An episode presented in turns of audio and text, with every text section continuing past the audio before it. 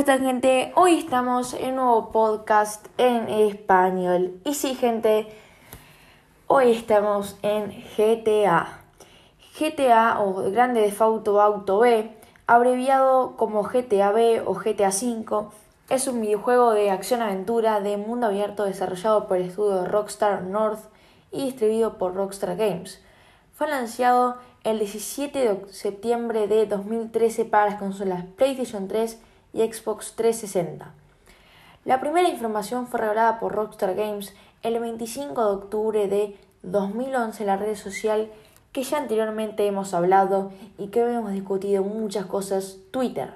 El juego está ambientado en la ciudad ficticia de Los Santos, así como en las zonas que rodean basada en la ciudad de Los Ángeles y el sur de California. O sea que el juego está ambientado en un mix de Los Ángeles los Santos y el sur de California. Eh, serían estados de los Estados Unidos. Em, es como un mashup de todo esto. Pero la realidad es que a las 24 horas de su lanzamiento, el GTA V generó más de 800 millones de dólares en ingresos a nivel mundial.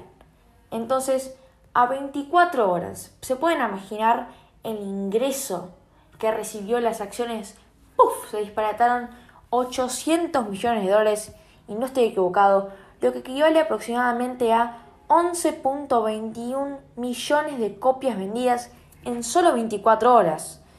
Imagínense las copias vendidas que tendrán que generar ahora, con un gasto de 265 millones de dólares, superando a su antecesor GTA 4.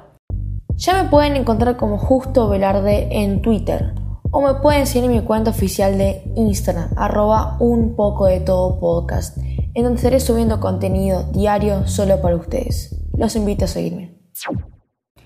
100 millones de dólares, recaudó 800 millones de dólares en las primeras 24 horas de su estreno, como ya lo mencionamos, lo que convirtió en el juego más adinerado que había recaudado en menos tiempo de toda la historia.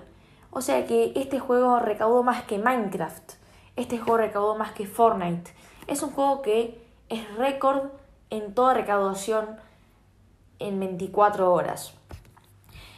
Ahora, podemos hablar de GTA Online, porque GTA Online es otro tipo de GTA desarrollado conjuntamente con la modalidad de un solo jugador. El modo multijugador en línea, GTA Online, fue dado como una forma separada para jugar un mundo en continua evolución hasta un total de 30 jugadores. O sea que GTA normal y GTA Online son cosas diferentes. En GTA Online lo que te va a permitir es jugar con jugadores en línea hasta 30 jugadores, lo que te puede matar, o sea, hay más funcionalidades y creo que está mucho mejor el GTA Online, lo cual vas a tener que tener PlayStation Plus y todo eso.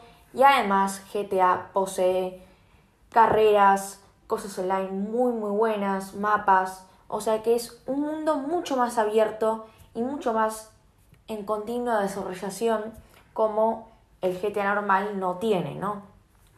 La historia es un poco controversial, ¿no? La historia cuando empiezas el GTA de Frankie, Trevor, no voy a meterme mucho en eso porque es muy largo, pero se ha hablado mucho, se han quejado mucho, pero a mí sinceramente el GTA me fascina de todos modos, donde lo veamos, si es online, si es normal, no me importa nada, el GTA es el mejor juego para mí, es el juego que te da más opciones.